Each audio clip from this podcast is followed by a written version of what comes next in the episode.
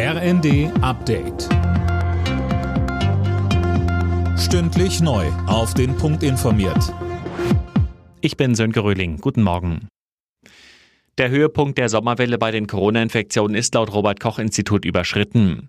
Im RKI-Wochenbericht heißt es, die Zahlen gehen in allen Bundesländern und in allen Altersgruppen zurück. Das zeige sich auch bei der Zahl der Arztbesuche und Krankenhausaufnahmen infizierter Menschen.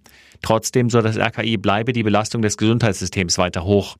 Vor allem über 80-Jährige seien von schweren Krankheitsverläufen betroffen. Im Süden der Ukraine wird das Atomkraftwerk Saporischia erneut beschossen. Kiew und Moskau machen sich gegenseitig dafür verantwortlich.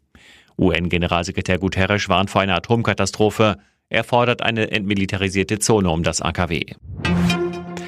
Die Ungerechtigkeit bei der Bildung in Deutschland droht sich weiter zu verschärfen. Davor warnt der Verband Bildung und Erziehung. Linda Bachmann berichtet. Ausfallender Unterricht, zu wenig Räume und zu wenig digitale Ausstattung. Das ist nur ein Teil der Probleme, die der VBE-Vorsitzende Udo Beckmann in einem Weltinterview nennt.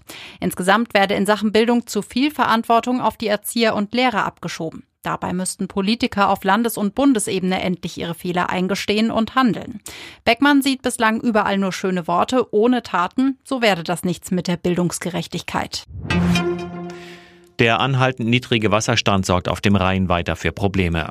Frachtschiffe dürfen nur noch einen Bruchteil der üblichen Ladung transportieren. Die Transportkosten werden dadurch mehr als verdoppelt. Im Legoland im bayerischen Günzburg sucht die Kripo Neu-Ulm weiter nach der Ursache für den Achterbahnunfall. Dabei waren gestern mehr als 30 Menschen verletzt worden, einer von ihnen schwer. Ein Achterbahnzug hatte plötzlich gebremst, ein anderer war aufgefahren. Alle Nachrichten auf rnd.de